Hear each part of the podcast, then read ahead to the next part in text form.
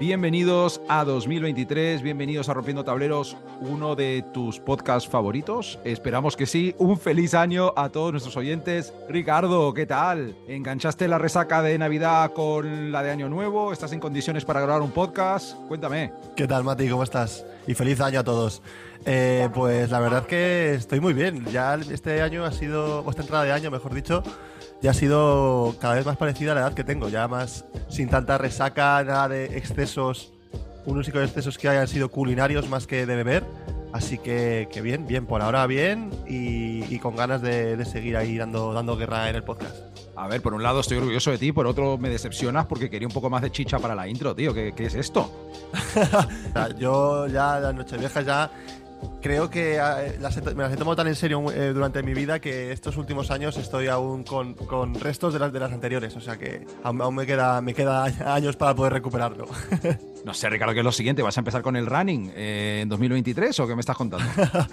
no, no, el running no, no, no, no, es una cosa que me llame mucho, pero bueno, alguna que otra cosa ya tengo en mente y seguramente esto es como los deseos, que si los dices no se cumplen, pues mejor me callo. esperemos que una de esas sea que, que, el podcast vaya mejor, que sigamos creciendo. Para ayudarnos a crecer, la gente nos puede dejar cinco estrellas en Spotify. Eso es. Vamos, esa cuña ahí metida, joder. bien, bien. Y nos puede seguir en todas las redes sociales, eh, arroba rompiendo tableros, Instagram, TikTok, Twitter YouTube. Poca cosa, tío. Eh, nuevo año, nuevo podcast, vamos a por ello. Vámonos. Fun guy, what's up, baby? What it do, baby? Yeah, yo, what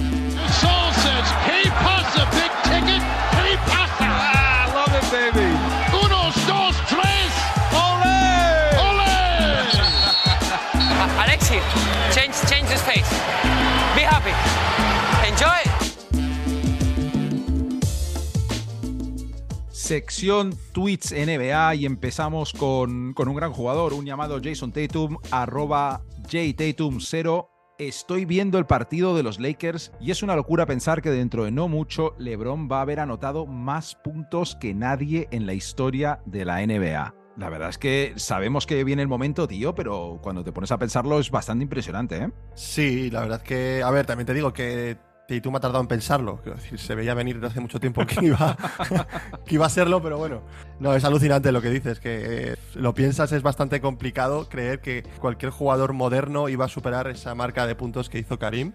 Le quedan al tío unos 400, ¿eh? ¿eh? Estoy viendo aquí. También te digo que no sé con cuántas ganas va a estar metiendo puntos visto cómo va la temporada, pero conseguirlo. Bueno, no voy a hacer las mates que me da vergüenza decirlo mal en directo, ¿vale? Pero queda poco, queda poco, unas semanitas. Sí, sí, sí, eso sí. O sea, muy malo tiene que hacer como para no llegar. Y, y ole por él y, joder, mm, otro, otro argumento más para ver quién es mejor, quién ha sido el mejor de la historia, ¿no? Y ese gran debate que nunca se acaba. Que, no vamos a tener hoy. No, y, que este, este, podcast tampoco va a hablar demasiado. El día que LeBron adelante a, a Karim, este no es el tipo de podcast donde vamos a dedicarle 10 minutos. Eh, ya la gente sabe un poco cómo nos gusta montarlo, pero seguimos eh, hablando de cuidar el cuerpo con nuestro amigo Montres Harrell, arroba Monsta3. ¿Cómo es que estoy borracho si dije que no iba a volver a beber? Pregunta Montres en Nochevieja, tío. Hostia, Montres, ¿eh? se pasó, se pasó ¿no? el Montres en Nochevieja. ¿Ves? Este ha hecho lo que yo hacía hace, hace, te iba a decir hace 10 años, mentira, hace, hace 3 años, pero bueno. Es un poco reflexión de estar solo en el baño, eh, cagando y con el móvil y escribir esto pensando las consecuencias que puede tener esa borrachera, ¿sabes? Y mm, no sé, me gustaría ver el post de esto. Yo sí te digo la verdad, eh, me imagino a Montrés eh, en algún garito o algo, en esas que llevas bebiendo un tiempo, te miras al espejo y como que no acabas de reconocerte, que estás ahí como, hostias, te das cuenta de lo borracho que vas. Pero Montrés, o sea, deja el móvil, tío, y ponte a bailar. Y recomendación, no sé, cada par de copas tómate un vaso de agua, que eso con los años viene muy bien, tío. Eso es verdad, eso es verdad. Hay que hidratarse, hay que hidratarse mientras bebes. Recomendación de tu podcast favorito de señores NBA. Seguimos arroba Josh Hart. ¿Cuál es el mejor sitio para que duerma un cachorro de 12 semanas? Pregunta Josh Hart. La semana pasada ya teníamos a Tyrese Halliburton preguntando por un informático. Eh, Josh Hart quiere saber dónde puede dormir su cachorro. Hostias, depende del tamaño del cachorro. Estamos hablando de un cachorro de un chihuahua. Puede dormir, no sé, prácticamente encima de un móvil para que esté, para que esté calentito. Claro, no creo que es una pregunta tan complicada como para preguntarlo por Twitter y que la gente te dé ideas, ¿no? O sea, quiero, decir, mm, muchas veces el perro elige dónde dormir, el perro no es gilipollas, el perro va a, dormir en el sitio más, más a gusto y calentito de la, de la casa. Lo- seguramente no duerme donde tú le pongas, donde tú le digas que tenga que dormir. Así que Esta semana, polémica NBA llega un poco más light, pero tenemos tres cosas de las que hablar rápidamente. La primera de ellas, no sé si estabas viendo el partido, eh, Ricardo, pero un mate de Robert Williams hace unos días eh, rompió el aro en el Nugget Celtics. Tardaron 40 minutos en arreglarlo y tenemos declaraciones de Jalen Brown al respecto, ¿vale? No hubo comunicación, se tiraron todo ese rato intentando arreglarlo, pero cuando volvimos seguía estando torcido. Así que perdimos mucho tiempo e impactó el partido. El tema se manejó mal. Es una suerte que nadie se lesionara. Yo desde aquí quiero mandar mi solidaridad al tío que estaba arreglando el aro. Tío, ahí poniendo. ¿Cómo se llama esa cosa que para ver si las cosas están rectas? los Ni niveles, el, el- el El- nivel, el nivel. Nivelar una canasta de baloncesto delante de 30.000 personas eh, aburridas y enfadadas no puede ser fácil, tío, ¿eh? Bueno, estás de espaldas a ellos, o sea, también tampoco es, tampoco es difícil. Que la- O sea- el tablero es transparente. Bueno, bueno, bueno, pero te entiendo. Sí, bueno, no estás como. de espaldas a, la- claro. a los que van a jugar, los te dan igual, pero no sé, no sé. A mí me sorprende la, la última frase de el tema se manejó mal, es una suerte que nadie se lesionara, pero ¿qué tipo de, o sea, Yo supongo que porque, porque se enfrían los jugadores y creo que les dejaron volver a calentar, pero de ahí a tener que, yo qué sé, tío. Jalen Brown es muy ahí- reivindicativo, para bien o para mal, cuando quiere, yo qué sé. se enfrían los jugadores, pues si tú te vas a enfriar como jugador profesional que te están pagando millones de dólares, pues calientas un poco, estiras, te pones a hacer unas carreritas a modo partido de municipales de lado a lado de la pista y te estás calentito. O sea, quiero decir, mm, se pudo hacer. Me sorprendió lo que lo vi, me, sor- me sorprendió el nivel. eh, porque el nivel, el- el- el- la gente que lo conozca es un palo con una burbuja y tú lo colocas en, en- en el, en- en el sitio que quieres nivelar y cuando la burbuja está en el centro es que está nivelado, ¿no? Pues el nivel que utiliza la NBA o el tío este, el usuario, el, Es el grande, ¿eh? función, hostia, y tenía como una pantalla, tío, parecía un, una especie de, de- de smart nivel o un nivel con, con algún tipo de, de wifi o algún tipo de cosa por dentro que me gustaría saber para qué valían todos esos aparatos porque al final es la cosa más simple del mundo y creo que además era de, las cosas así de, herramientas que menos ha evolucionado porque no hace falta que evolucione, pero Claro. la gente al final por sacar dinero no evoluciona. No, a lo mejor por wifi mandaban el- la medida al comité de árbitros que revisa las jugadas. No sé. qué coño sé. No sé, fue un poco, un poco raro, un poco raro, un poco raro. Pero bueno, no ha habido movida tampoco con la escalera como con, Giannis, así que todo salió bien. Y lo siento, Jalen, tío, eh, dile a tu colega Robert Williams que no hace falta romper aros haciendo mates. Tal cual, seguimos eh, con otra pequeña polémica. Mike Malone, entrenador de los Denver Nuggets, ha salido en defensa de Jokic en la lucha por lo que sería su tercer MVP, básicamente diciendo que, que es totalmente ridículo no dárselo solo porque ya ha ganado dos seguidos. Y francamente, viendo lo que viene haciendo, viendo que los Nuggets van arriba, viendo que además sigue mejorando sus números, aunque a veces suban, bajen los rebotes, tal, eh, los porcentajes, la eficiencia con la que anota, sigue subiendo, tío. Y yo creo que Jokic se habla poco por, no sé, por alguna razón, a nivel histórico de las cosas que hace, tío, francamente. Sí, yo, yo le considero un poco el patito feo de los MVPs. O sea, es como, no es, no es, no es el típico jugador que, que, que vende tantas camisetas, que hace, hace jugadas espectaculares, pero son más, a lo mejor, se ven más de pases o más de... Luego también el equipo no es un equipo ganador, no es un equipo que ha conseguido ningún anillo. Entonces, eh, de- dentro del, elenco de MVPs y de futuros MVPs que puede haber cada temporada, es verdad que tiene que estar ahí por los números.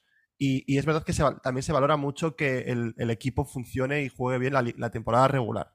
Entonces, si, si el MVP en vez de darse en la temporada regular se diera a final de la temporada, pues igual no, tuviera- no hubiera ganado dos MVP seguidos, o a lo mejor hubiera sido otro- otra persona MVP. Pero las reglas son así. Que esté en la lucha, obviamente tiene que estar, y va a estar, a no ser que Denver haga una temporada mala o baje las victorias, pero está jugando a un nivel extraterrestre. Ha hecho una temporada como para conseguir igualar lo de Larry Bird y el, la del tercer MVP seguido, ¿sabes? O sea que mm, normal que le defienda a Mike Malone. Totalmente de acuerdo contigo, Ricardo. Seguimos. El señor Kendrick Perkins la ha vuelto a liar hablando en la tele en unas declaraciones sobre el equipo ese de Oklahoma City cuando eran muy jóvenes. Y dijo algo así como Kevin Durant tenía solo 23 años, Westbrook 22, Harden 22 e Ibaka 21. Bueno, probablemente Ibaka tenía 30 en aquel momento, ya sabemos cómo mienten algunos sobre su edad. Completamente innecesario Kendrick Perkins, además que lleva siendo un poco el payaso en la tele desde hace unos años, tío. Habrá gente en redes sociales que dice de nosotros, Kendrick Perkins, si le escuchas hablar a veces, no sé cómo sigue teniendo ese curro, tío. A ver, a mí me recuerda mucho a, tertulianos de algún eh, programa de fútbol que les pagan básicamente por hacer el imbécil y no hablan nada del, deporte en sí.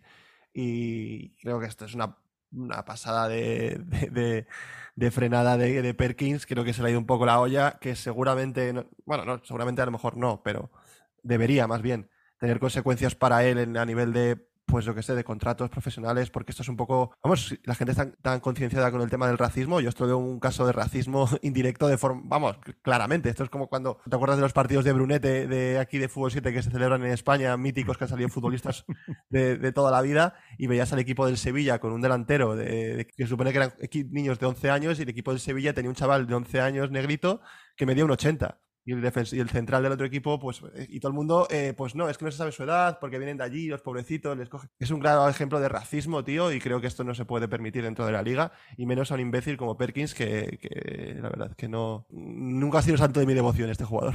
No, hombre, eh, y además, mira, eh, Ibaka le contestó en una parrafada tremenda en Twitter. te pongo, te, te, leo un cacho de lo que dice Ibaka. Aunque estoy decepcionado, no estoy sorprendido de que algo así salga de quien consiguió su trabajo actual a base de romper los códigos de vestuario y extender mentiras sobre dos ex compañeros y hermanos como Kevin Durant y Russell Westbrook. Cuando Katie tenía un mal día lo criticabas por la espalda, cuando Rush jugaba mal, te metías con él, no eras un referente en el vestuario y en los medios de comunicación te comportas igual. Y sigue a, vamos a decir cosas. Entiendo que todo el mundo tiene que tener un trabajo y tal, pero que tú, pero tú eres la prueba, joder, esto es duro, ¿eh? tú eres la prueba de que no todo el mundo lo hace con clase y dignidad. Em, eh, es duro, pero jodidamente merecido, tío. Es que Perkins es que no es la primera y espero que sea la última, porque un poco tonto, tío, Kendrick Perkins. A veces hace un análisis interesante de algunas cosas, pero no, pues, joder. Pero le cuesta, le cuesta, lo que le cuesta un poco ese tema así. Lo que está claro es que eh, este no va a ir a cocinar con, con, con, Ibaka a su programa ese que tiene de, entrevistas y cocinar y tal. Creo que él no va a ir. Me, da que no, ¿eh? Ojo, ojo. No, me da a mí que no hará, se va a perder ese capítulo, la verdad. Qué pena.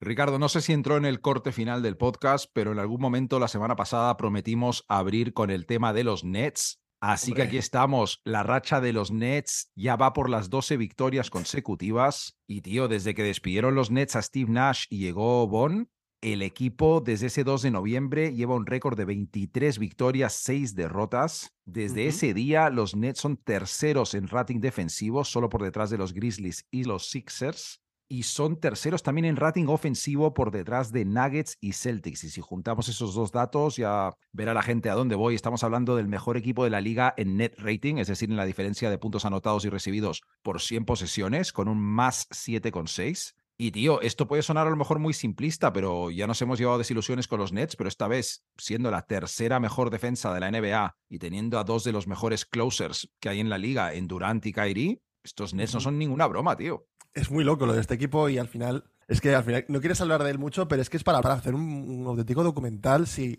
si esto acaba como tiene que acabar, espero que se esté grabando y, podamos disfrutar todos de, un, de una serie de Netflix de cinco temporadas y de la, que se va a quedar a, la altura casi de la de Jordan y, eh, y de Last Dance, ¿sabes?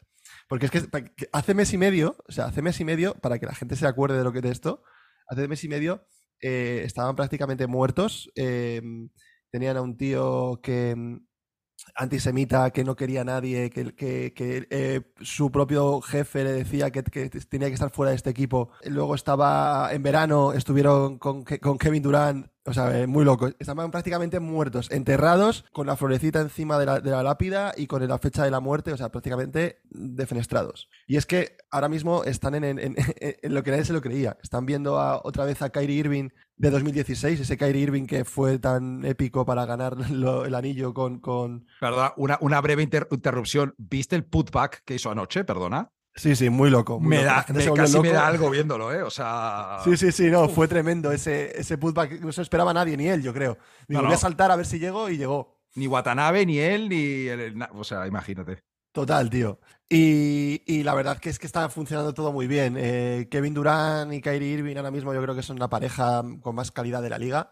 Lo eran antes también, yo creo. Lo que pasa es que no, se supo funcionar, no supieron funcionar. Eh, sí, al menos en ataque, lo que viene a ser clase con la pelota es que complicado. Claro, claro. Eh, y aparte de todo eso, es que eh, Jackie Bong tiene bastante culpa, yo creo que en todo esto. Es verdad que decía, hablábamos mucho de que la cama que le hicieron a Nash, que Nash se la han echado prácticamente, no hacían ni caso de lo que decían, ¿vale? Pero es que al final, en este tipo de equipos, lo que necesitas aparte de ser un buen entrenador y saber de baloncesto, tienes que también ser un buen mentor y una buena, un buen administrador de emociones de grupales. Es decir, ser un entrenador en el que sabes cómo llevar a, tu equipo, ya no solamente deportivamente, sino emocionalmente al máximo. Y creo que lo está consiguiendo. Y para mí un claro ejemplo de lo bien que lo está haciendo es, por ejemplo, el caso de Simmons. no, voy a recordar todo lo que pasó el año pasado con él, que escuchen los 50 episodios que tenemos colgados en Spotify si quieren. Eso es. que lo escuchen si quieren y se pondrán al día de una historia bastante em, rara, por llamarla de alguna manera, pero fue una historia que pasó de verdad. Rara, el caso. Vamos. Em, el uso de Simmons ha sido clave, yo creo, también en, este, en, esta racha de, partidos, porque eh, ha tenido, lo, ha utilizado de la forma correcta. Es decir, si le ha tenido que quitar, le ha quitado. Es decir, lo ha utilizado lo que el, menor tiempo posible para que no moleste, por así decirlo, ¿no? No exigirle a un jugador y exponer a ese jugador a que, eh, pues eso, se le, se le, exija lo que está cobrando, el nivel de que entro con el que entró en la liga, luego el hecho de también de, todo el rating que tiene defensivo. El año pasado decimos de, los Celtics que habían llegado a ese punto porque eran de las mejores defensas de la liga. Yo creo que un equipo que, puede ser, tiene que ser aspirante o que es aspirante a una, a una NBA tiene que estar siempre en el top 5, top 10 de, equipos defensivos. Sí, sí, o si está más abajo en una, es el número uno en la otra. Es como que. Eso es. Así que la verdad que mm, sorprendido, sí, pero no tanto. O sea, yo sabía que este equipo tenía este potencial, sabíamos que este equipo podía llegar a, estar donde está ahora mismo. Hombre, el, el, es que si durante dos años el potencial y el rendimiento no es el mismo, es que es muy difícil de justificar, tío. Es. Claro. Joder. Claro, y aparte em, es natural también, o sea, que decir, ¿cómo explico esto? Es natural que ellos estén ganando estos partidos porque eh, los jugadores que tienen, o por lo menos los dos jugadores que tienen, son jugadores que, que por su naturaleza son ganadores y juegan a esto siempre eh, a ganar y no, no, es, no es un trabajo que les cueste hacerlo, sino que son eh, unas personas que, son, que están acostumbradas a estas victorias, a estas cosas. Entonces, esto sale mucho más fácil y gracias a la calidad que tienen, lo están llevando a cabo. Entonces, eh, mm, la verdad que, que, mola, que mola. Espero que no haya ninguna otra liada. Nunca nos podemos confiar en esto. Entonces, eh, hay que tener las cosas tranquilas. Pero, joder, me alegro que vaya todo bien. No, sí, en gran parte lo que decías tú, lo de Baun, es que se las suda todo un poco y creo que por eso le respetan. El tío hace, ha decidido hacer las cosas de cierta forma y no jugar a juegos y eso hombres adultos estrellas de la NBA lo, lo respetan, tío. Y, y, por matizar un poco lo que veníamos diciendo, los Nets han mejorado bastante en ataque en estático, donde Baun ha simplificado un poco todo el tema pero lo que ha catapultado, digamos, sus números en ataque ha sido la transición en gran parte, y eso viene gracias a la defensa. Es todo una, ¿cómo lo llamamos? Una sinergia, ¿no? Eh, ahora están anotando 16,3 eh, puntos por partido contra golpe, son quintos de la liga. El año pasado estaban rondando los 13, por ejemplo.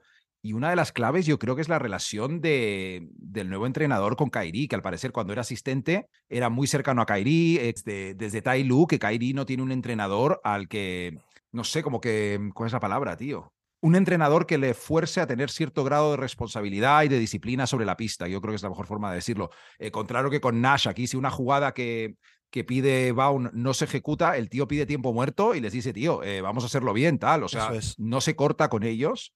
Eh, y evidentemente también tiene muy buena comunicación con, con Durant y tal, y se hace respetar. Parecía como que, ¿cuál es la clave de los Nets? No, no, no que jueguen con un tío al que respetan. Parece que Nash no sé en qué momento se perdió por el camino, pero vamos, tío. Eh, no quiero entrar en el juego de todas las semanas de son candidatos al anillo. Es que no sé qué. O sea, van muy bien, tío. Van muy bien. Hombre, ahora mismo, ahora mismo son el tercer equipo, segundo equipo de la NBA, eh, por encima de los Bucks. Obviamente, a día de hoy son candidatos al anillo. No vamos, a, ya lo podemos decir alto y claro que son candidatos porque si los Bucks les pones como candidatos al anillo, esto, este equipo ahora mismo con el récord que tiene es candidato al anillo. Eso es. Estoy mirando segundos de la NBA, segundos de la NBA, o sea, serían los primeros del oeste si, Eso es. si estuvieran eso ahí es. solo por detrás de los Celtics, es verdad, sí. Entonces, eh, sí son candidatos al, al anillo. Creo que lo que hablabas también de, de, de Bob, eh, creo que en la NBA normalmente no ha funcionado muy bien el hecho de que una superestrella jugador haya sido un gran entrenador. O sea, un entrenador, o por lo menos al principio. Eh, yo creo que Steve Nash, eh, eh, todo el mundo le recuerda, recordaba de jugador, ese punto de liderazgo como base, máximo asistente de la NBA, sus. MVPs y tal. Pero eso a muchos, a muchos jugadores que le entren esa base de contar batallitas y que cuando yo era Ya. joven hacía esto, lo tienes que hacer, pues igual no es la mejor forma. No digo que sea el método, pero que a lo mejor puede ser una cosa que crees que, que puede ayudar y al revés. Jackie Bond también fue jugador, por cierto, de, de los Nets, que estuvo creo jugando con esa época de Vince Carter y, y esta gente. Creo que, que tiene una, una forma de, de ver al jugador más de currante, ¿no? Una persona que ha tenido que luchar y jugar cada partido para tener un- un peso en el equipo.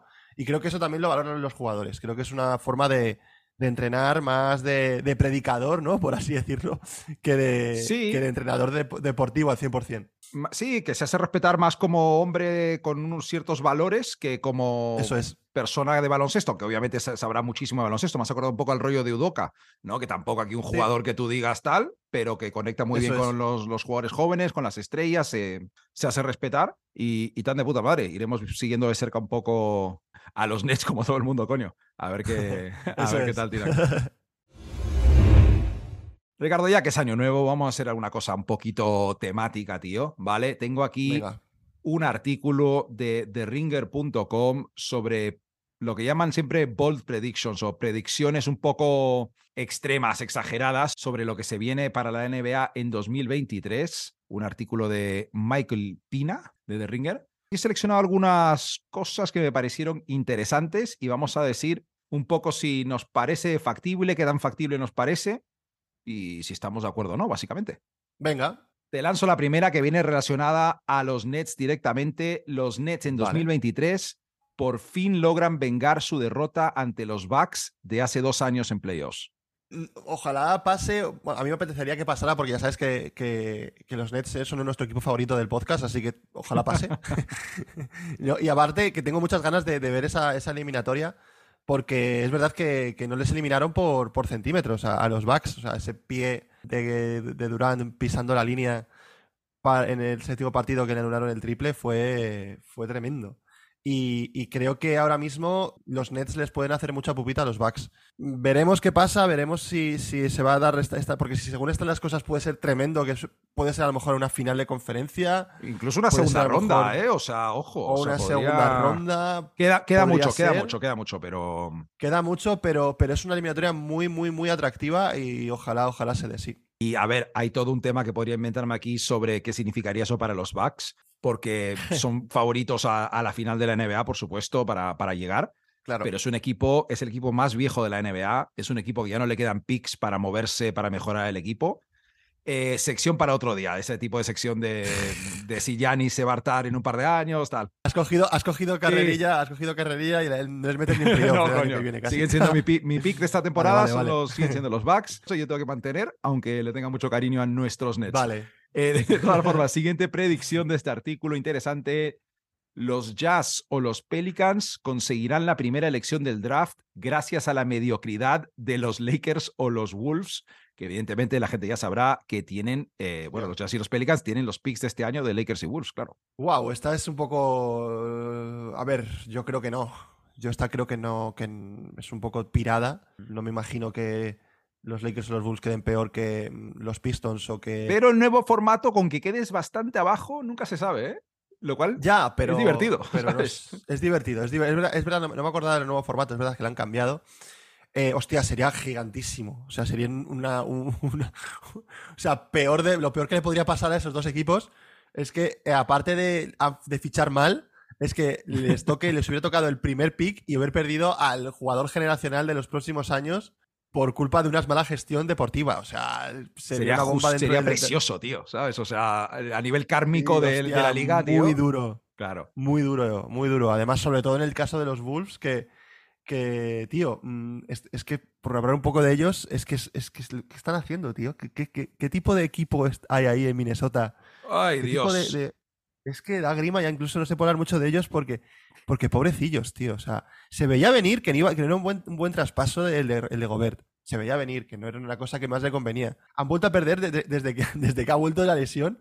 Previamente habían ganado como 5 o 6 partidos seguidos. No, no, eh, hay cada estadística por ahí suelta de, de partidos locos. perdidos de los, de los Wolves con Gobert y cada cosa estadística que habíamos comentado alguna vez de la combinación eh, Cat-Gobert, que es exagerado. No es que esté mal, es que es exagerado. Espero que se cambie un poco la cosa ahí, pero yo creo que no sé si, si habrá que mover alguna ficha por ahí o, o retocar alguna cosa o, o- o vender el equipo directamente. No sé muy bien qué, qué- qué- qué tienen que hacer. Y lo A de los. Lakers, pues lo veo más difícil, ¿eh? Lo de los Lakers sí que lo veo bastante más complicado. Creo que cuando vuelva eh, Anthony Davis sí que son un equipo para subir más arriba. A ver lo que tarda. Eh, La, la- la clave es verdaderamente qué tal la salud de LeBron y lo que puede tardar este hombre en volver de. En volver. Porque era una fractura de estas de, de estrés, si no me equivoco. o algo. Cuando dice, usan la palabra estrés para un, hue- para un hueso, Sí. la cosa es es súper chunga, tío. Sí, porque además estas lesiones son muy perras, porque son lesiones que se producen solas, eh, normalmente en sitios complicados del pie. Sí. Eh, TJ Warren, por ejemplo, empezó con esto y se ha tirado un año y medio sin jugar prácticamente. O sea, son lesiones de ese estilo que son, son fastidiosas. Jodido, jodido. Y ya, ya te veía antes haciéndome la transición para el siguiente que tenemos aquí en el, en el doc compartido. Los Timberwolves traspasan a Carl Anthony. Towns. Y a ver, siempre lo dijimos cuando vimos el traspaso de Gobert. La salida a eso era esto, si salía mal. Eh, es un poco pronto, eh, ha estado diciendo Gobert, y yo no soy muy de hacerle caso a Gobert, pero Gobert ha dicho que, que paciencia, que hay, que hay que darles un tiempo. Y yo entiendo que hasta que vuelva Carl Anthony Towns y no tengan un mes, dos meses para, para ver un poco, para solucionar los problemas con la plantilla al completo, es difícil tomar una decisión tan drástica. Pero no es ninguna Mm. locura tampoco a estas alturas. No es locura. Lo del mes o los dos meses, yo creo que es demasiado tiempo. Es que, es que, es que no pueden esperar tanto tiempo para recuperar el equipo porque se van a quedar sin play-in. Para ser una super catástrofe, podrían ir más abajo. O sea, siguen ahí perfectamente metidos en zona play-in y, este, y su mejor jugador no juega hace un mes, tío. O sea que Eso también dice mucho de la mediocridad que ahora mismo hay en la, en la liga, puede ser también. hay gente Pero que lo llama es igualdad, otra gente mediocridad. Tú como Claro, ves. eso, eso podemos hablarlo otro día, otro tema más grande para, para, para explayarnos, pero el caso. Eh, hombre, Carl Anthony Towns es una buena ficha para, para poder cambiar algo, porque eh, Rudy Gobert creo que va a ser muy complicado volver a traspasarle. No porque el chaval no aporte eh, nada, ni sea un tío que, sea, que tenga valor en la, liga, tampoco le vamos, a ser injustos con él. La culpa tampoco es toda suya, o sea, quiero decir, la culpa es que le han metido en un equipo en el que él no es una persona que cambie el equipo, un jugador que cambie el equipo. Sobre todo, además, por el hecho de que cómo juega y lo que ha tenido que hacer Carl Anthony Towns para poder complementarse, complementarse con él. Traspasar a, a, a Carl Anthony Towns, la verdad que es una, es, como decía, es una, es una buena opción, porque sobre todo aún creo que tiene bastante valor de mercado. Creo Sí. que puedes sacar muchas cositas por él. eh, y piezas que puedes tener eh, bastante, pues eso, apañadas para por lo menos eh, lavar la cara al equipo o, poder mejorar el juego y el rendimiento de todo del, equipo en sí, ¿sabes? O sea, que sí que me parece una cosa que no es descabellada, yo creo. A ver, Towns, eh, sabe la gente que en este podcast no es eh, muy santo de nuestra devoción, que bueno, que si es un jugador con muchísimo talento en ataque, no es un gran defensor ni mucho menos, es un tío que hemos hablado muchas veces que no es un líder en un equipo, eh, que No, bueno, es que no más está para los charlatán. momentos más tal. Sí, no lo quería decir yo, Sí. pero lo has dicho tú, así que seguimos con eso. Eh, no, eh, pero su talento en la situación correcta, he leído cosas de si unos Suns quieren reventar un poco el mercado y devolverle sus picks Claro. con algunos jugadores de rol, que si los Knicks eh, se plantean la locura a cambio de mogollón de picks y algún que otro jugador. En fin, eso es una historia que, que va a traer muchos podcasts, tío, eh, de conversaciones de los jodidos Wolves. Sí, sí, seguramente acabe como todo y los Knicks le quieran fichar por algún tipo de historias. O sea, que ten en cuenta que vas a tener vamos. Este año, este año el nuevo, el nuevo drama, bueno, drama no, el nuevo culebrón en Nueva York va a ser eh, Anthony Towns que puede ofrecer los Knicks y que eh, Ya no es Zion, ¿no? Básicamente es lo que me estás diciendo. Obviamente Zion ya no es. Vaya, por Dios. Ni Bradley Bill, ni Dame Lillard, ni la lista está larga, ni LeBron hace como siete años, ni Durant y Claro. Kyrie juntos. No, bueno, pues nada, tío. De todos esos, el único que salió bien fue Carmelo Anthony, que al final sí acabó en, en- en Nueva York. Y es debatible si salió bien, claro, es que también es otra historia. llegó. Bueno, digo llegó, que salió bien. Llegó, ¿sabes? Claro, digo que salió bien que todos esos rumores acabaron ahí, no que hubiera salido bien el juego, porque claro, Exacto, normalmente tío. ninguno acaba en Nueva York, ¿sabes? Ese, por lo menos sí acabó ahí. Siguiente predicción un poco loca sería que Embiid pedirá el traspaso en verano. Y esto no es tan loco porque yo puedo ver perfectamente cómo vuelven a salir mal en los playoffs para los Sixers. Harden no acaba de estar a la altura, Embiid se lesiona, eh, Doc Rivers hace alguna de Doc Rivers. Y no sé, tío. Un enfado, un No enfado sé. gordo estaría justificable, al menos, ¿sabes? Yo no lo veo mucho, la verdad. Creo que ahora mismo, como está yendo el equipo, eh, veo difícil que se enfade por la parte deportiva. Al final, los playoffs que te eliminen no llegas a las finales, no ganes el anillo. Tampoco puedes exigir eso para poder seguir en un equipo. A ver, sí lo puedes exigir, pero es muy difícil también que se cumpla. Más en estos, en estos días que la, la NBA eh, está tan abierta en cuanto al anillo, ¿no? Entonces, no veo que pida el traspaso. Creo que está bien. Mejor que ahí tampoco creo que esté en ningún sitio. No- nadie le va a aportar, yo creo, más a él que, que en otro sitio. No creo que nadie vaya a ofrecerle. eh, Eh, O sea, cualquier equipo que da muchas cosas a cambio de Embiid va a ser peor equipo de los Sixers ahora. Claro. Es que, claro, no. Claro. Es que al final, eso es, es que has dado con la clave, yo creo. Es que al final lo que, lo que den por Embiid, a Embiid hay un equipo en el que está rodeado de peores jugadores. Porque Exacto. han soltado a los buenos para, poder- para que él pueda ir. En cambio, ahora mismo a él le van a llegar todos los jugadores a Filadelfia, van a querer jugar con él más fácilmente. Y obviamente está jugando con uno de los talentos de la liga, que es James Harden, y que se está viendo estas últimas semanas, que está con un cambio de chip muy interesante. Y si yo fuera seguidor de Filadelfia, Sí. me molaría que, estoy, que me, me mola este Harden y me está empezando a molar el rollito que está llevando. Porque. El Harden porque maduro, tío. de- Harden maduro y. Sí. El Harden maduro, pero también el Harden de Houston, que no era tan maduro y la gente se volvió loca con él. Y esos partidos de tantas asistencias y de tantos puntos y de triples y tal, me parece que, que lo está lo está ya fraguando a fuego lento este, este nuevo Harden. Harden que se adapta a las necesidades del equipo dependiendo del partido es el Harden que puede hacer daño en los playoffs, tío, al fin y al cabo. O sea, no el que se atasca, que lamentablemente en muchos años lo hemos visto en esa onda. Última que tenemos por aquí es los Suns van a hacer un traspaso gordo por un jugador estrella. Y obviamente aquí se habla siempre de un paquete Joder. de Ayton, Johnson, Bridges, mogollón de picks. Y bueno, la gente especula con algunos nombres curiosos, como ha sido el caso de, de Karl Anthony Towns, por ejemplo, tal.